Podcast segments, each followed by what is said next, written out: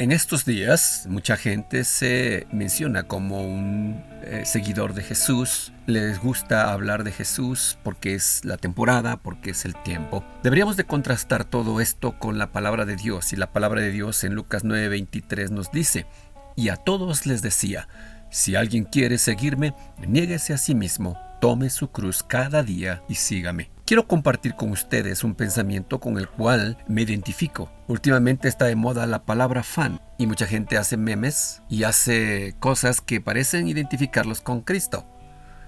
Pero la verdad es que no solamente se trata de ser un admirador de una persona o admirador de un tipo de servicio que podamos recibir, sino más bien entender qué significa el ser un seguidor de Cristo. No es como darle like, como poner un dedo en el botón para decir yo ya soy un fan de Cristo, soy un seguidor de Jesús. En los deportes se dice de los fanáticos, aquellos que le echan porras a su equipo y se divierten ahí en los estadios haciendo muchas veces hasta desmanes. Con los artistas populares también se da.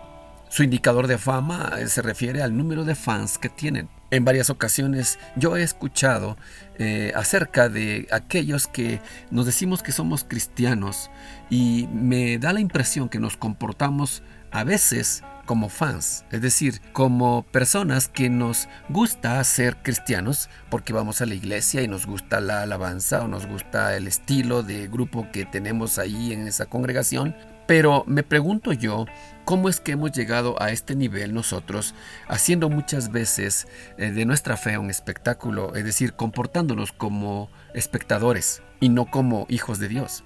Creo que nosotros debemos de entender que no debo comparar mi fe por puro fanatismo. Hoy me queda claro que no es lo mismo ser fan que ser un seguidor de Cristo. A Jesús no solo se le aplaude, también se le obedece. Él busca obedientes. No olvides que la palabra de Dios dice que Él está buscando adoradores en espíritu y en verdad. Ser un fan es admirar a alguien y mostrar entusiasmo por ello, echarle porras. Pero ser un seguidor de Cristo implica ser un discípulo, una persona totalmente comprometida con su Señor, una persona que entrega su vida y que va más allá de las simples emociones. Una persona que entrega su vida para que el Señor le transforme, le haga los cambios necesarios. Cuando hablamos de cristianismo estamos hablando de transformación. Cuando hablamos de cristianismo estamos hablando de una vida diferente. Estamos hablando de una vida mejor. Tal vez si me preguntaran que soy un seguidor de Cristo podría decir que sí. Pero yo te quiero invitar el día de hoy a que lo consideres en tu vida. ¿Qué pasaría si te preguntaran a ti que si eres un fan de Cristo.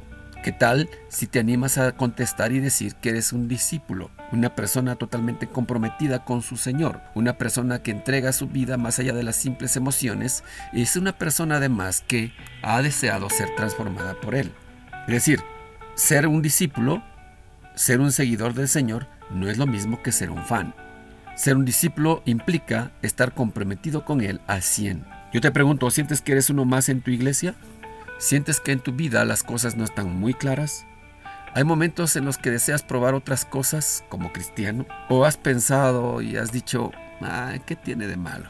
Quizás sea el momento entonces en que debas hacer un alto y meditar en la dimensión de tu cristianismo, en, la dimensión de tus ideas, para que ver cómo tu cristianismo está funcionando. Ser cristiano tiene que ser algo más con un simple ir a la iglesia. No se trata nada más de tomar los beneficios de nuestra relación con Dios, es decir, querer nada más tener las bendiciones, sino hacer nada que muestre nuestra adoración, nuestro compromiso, nuestra entrega hacia Él. Muchos piensan que ser cristiano es orar, sí, cuando tienen dificultades o cuando están orando por los alimentos, o que orar es como dar una ofrenda o diezmar, y eso a veces sí dan.